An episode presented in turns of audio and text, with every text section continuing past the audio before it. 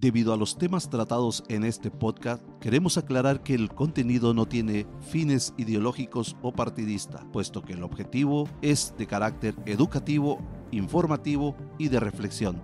Aconsejamos la discreción del oyente.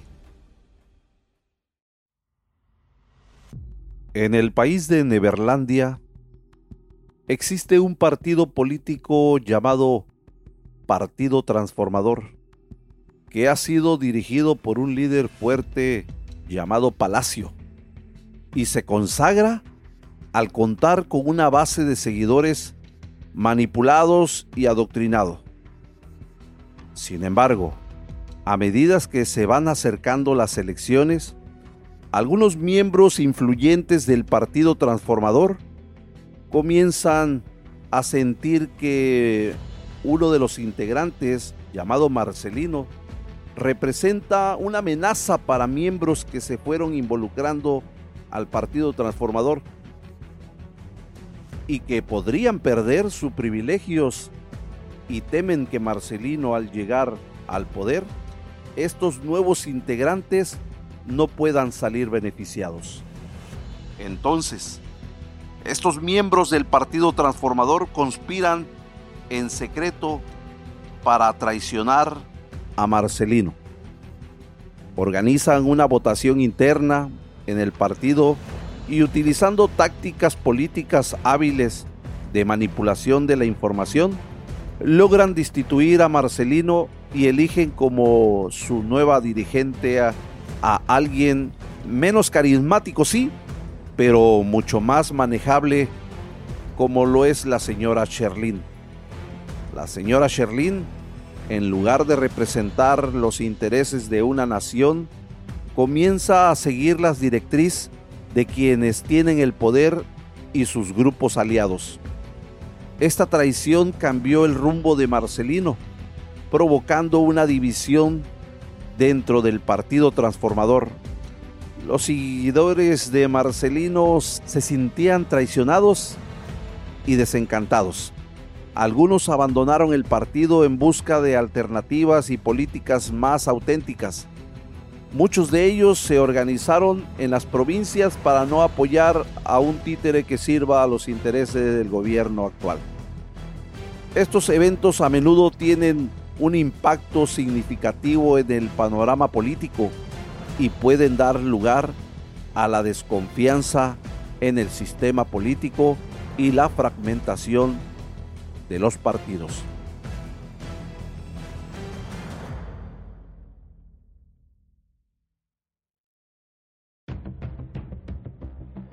Hola a todos, les saluda Armando Javier García y sean bienvenidos a Resiliencia Política, un podcast original de Explorarte Media. En cada episodio indagaremos en los hechos, haremos una reflexión y análisis de la política de manera introspectiva y detallada.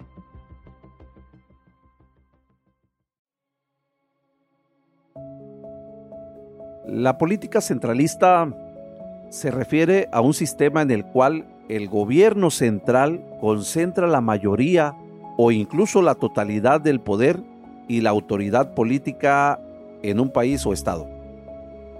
Este enfoque contrasta con el federalismo, donde el poder se divide entre el gobierno central y las entidades subnacionales como estados o provincias. Las consecuencias de una política centralista pueden variar según el contexto histórico, llámese cultural y políticos de un país, pero suelen incluir los siguientes aspectos. Una, concentración de poder. Es un sistema centralista. El gobierno central tiene un control significativo sobre todos los aspectos de la vida política y administrativa del país.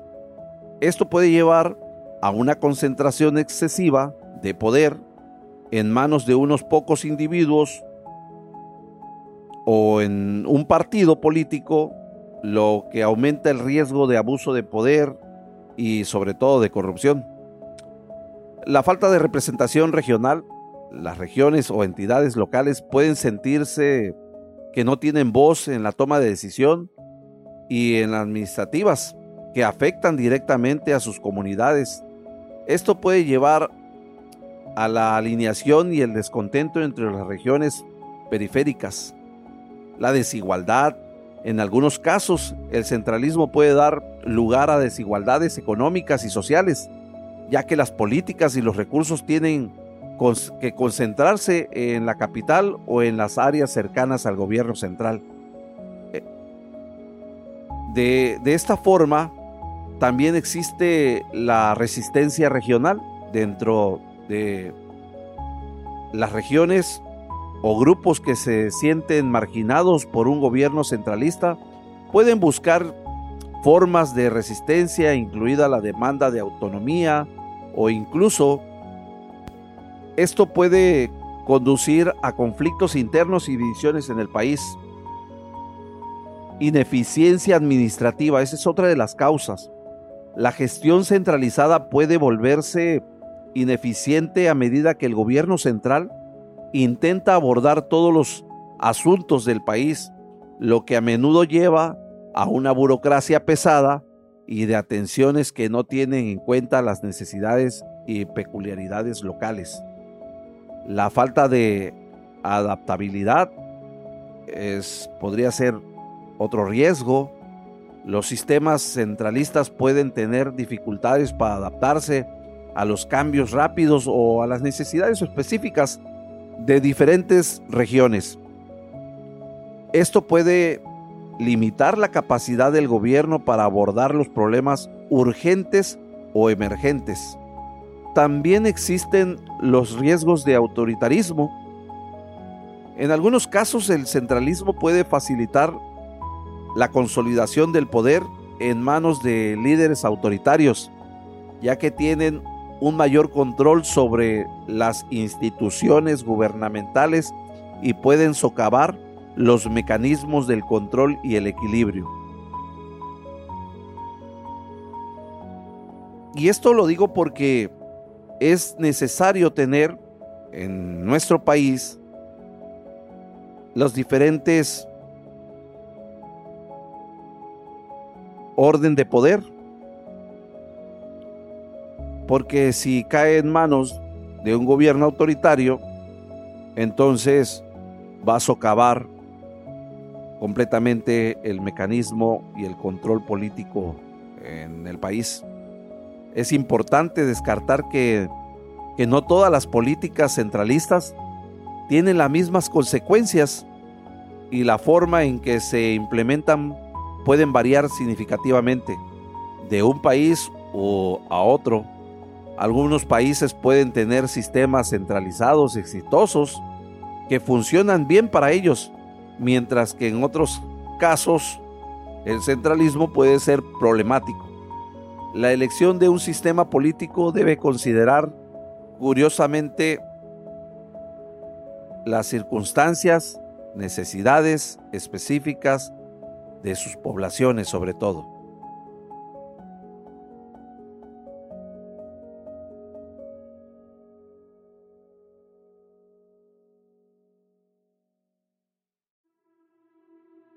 También existe el centralismo en los partidos políticos.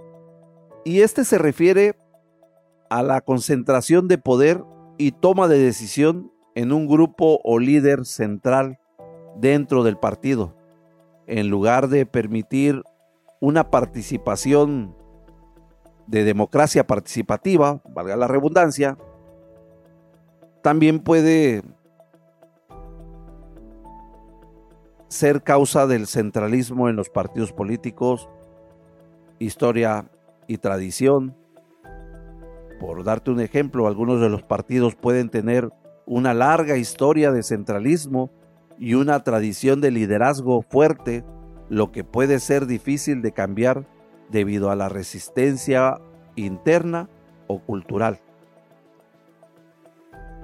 Como segundo punto, la concentración de poder a menudo de líderes, sobre todo líderes que presienten o sienten ser carismáticos o que son figuras prominentes dentro del partido pueden acumular poder y control las decisiones en lugar de fomentar un liderazgo colegiado. Como tercer punto, también podemos poner aquí historia y la tradición, que lo que mencionaba, que algunos partidos políticos pueden tener una larga historia del centralismo debido a sus raíces históricas o la forma en que se organizaron desde el inicio de su creación. Como cuarto punto, las necesidades de eficiencia, que son en ocasiones los partidos que pueden justificar el centralismo argumentando que es más eficiente y efectivo para tomar decisiones rápidas y cohesivas. 5. El miedo a la división interna.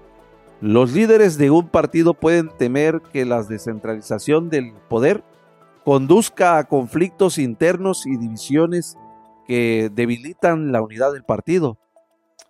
Los efectos del centralismo en los partidos políticos pueden ocasionar la falta de división de opiniones, la disconformidad interna, falta de adaptación, por decirte, en el punto número uno eh, del centralismo pueden emitir la variedad de perspectivas y enfoques dentro del partido, lo que podría llevar a una visión estrecha y la falta de innovación en las políticas y estrategias de los partidos.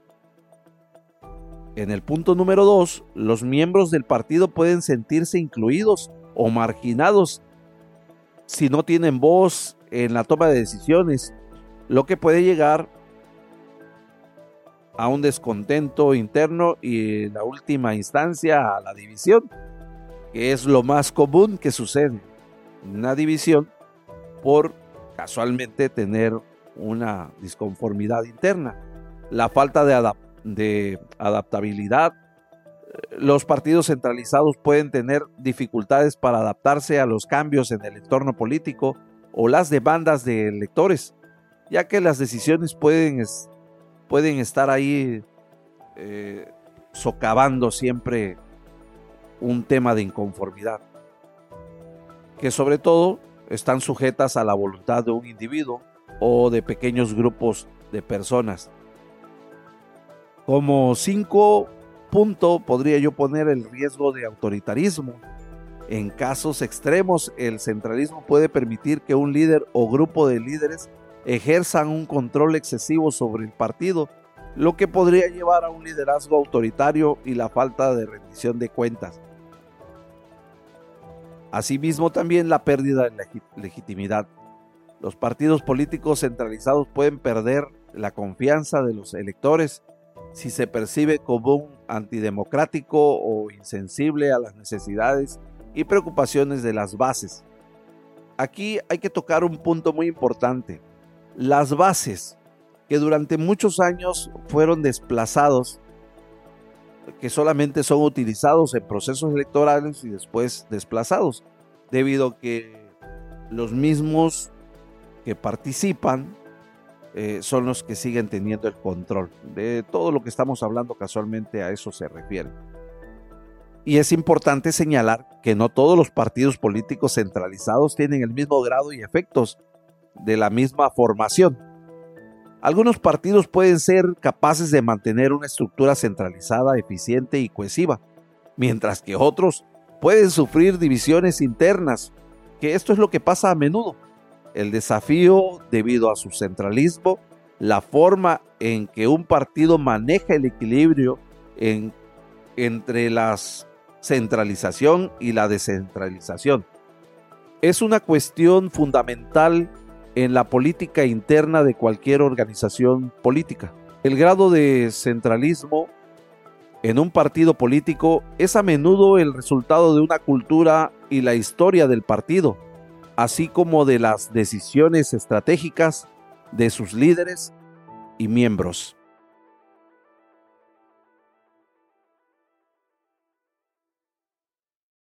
A ti que me estás escuchando, o más bien a toda la ciudadanía que quiera triunfar ante una política centralista mediante una serie de estrategias y acciones que busquen descentralizar el poder y aumentar la participación ciudadana, quiero que pongan atención aquí, ya que te voy a presentar algunas formas en las que los ciudadanos o la ciudadanía puede abogar por un sistema político más descentralizado y equitativo. Punto número uno. La movilización ciudadana.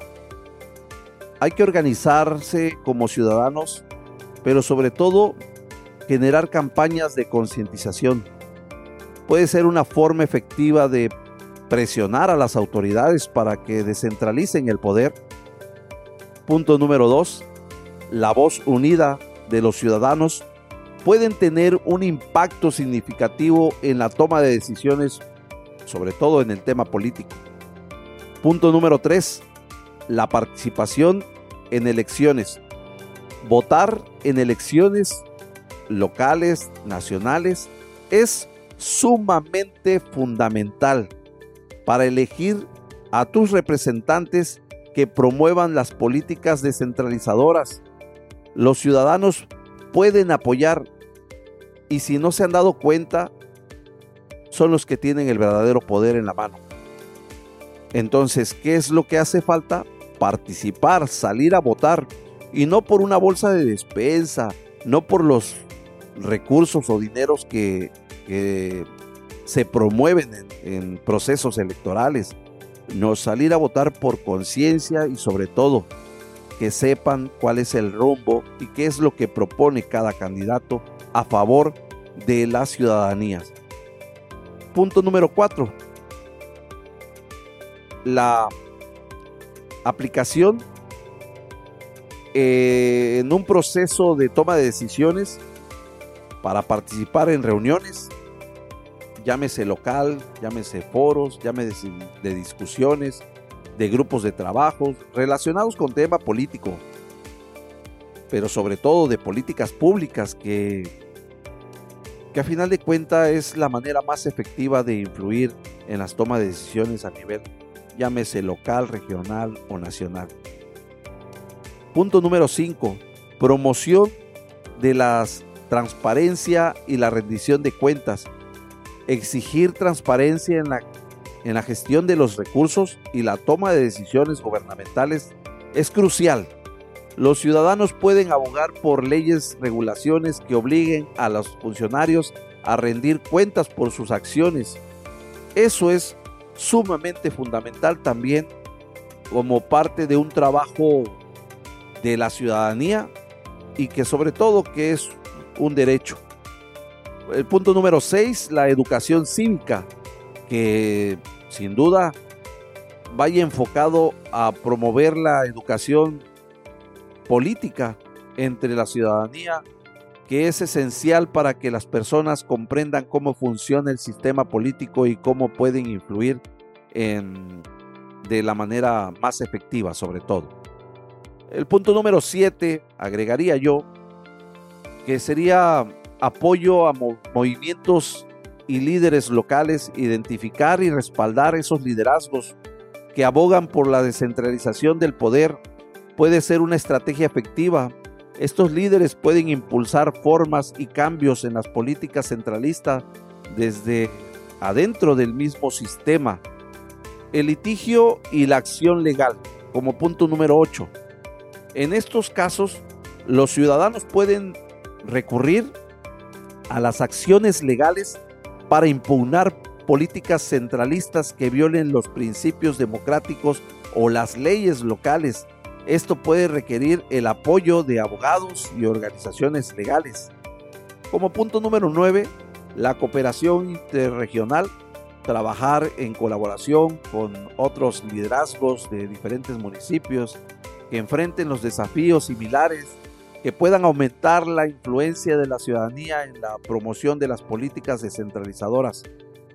Y punto número 10, quiero también marcar este punto como uno de los medios de esenciales que es casualmente la comunicación de redes sociales.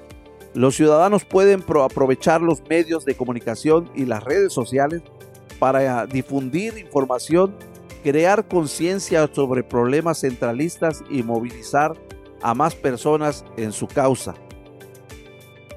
Es importante destacar que el éxito de la lucha contra una política centralista puede llevar tiempo y esfuerzo sobre todo, además de las estrategias efectivas que pueden variar algunos contextos políticos y la cultura de cada país o región. La persistencia y la unidad entre la ciudadanía suele ser clave para lograr cambios significativos en la estructura política. Hay quienes, hay quienes arriesgan, no importando más allá de triunfar o no triunfar. El chiste es no permitir caer en lo mismo de lo cual se ha venido luchando. Porque la batalla que puedes perder es aquella en la que en la que te rindes, en la que claudicas, porque en el momento en que levantas la voz, no importa si el objetivo se logra en ese momento. Hay luchas que llevan tiempo. Lo importante es seguir luchando. Las grabaciones, entrevistas e historias narradas en este podcast son recreaciones ficticias, basadas en hechos históricos reales, y fueron creados para el uso exclusivo de la investigación de este podcast. Cualquier parecido a la realidad es mera coincidencia. Este fue un podcast originals de Explorarte Media, bajo la supervisión y desarrollo de Hat Black Agency ya puedes escuchar los episodios disponibles de este y otros podcasts originales de Explorarte Media gratis en Spotify y todas las plataformas.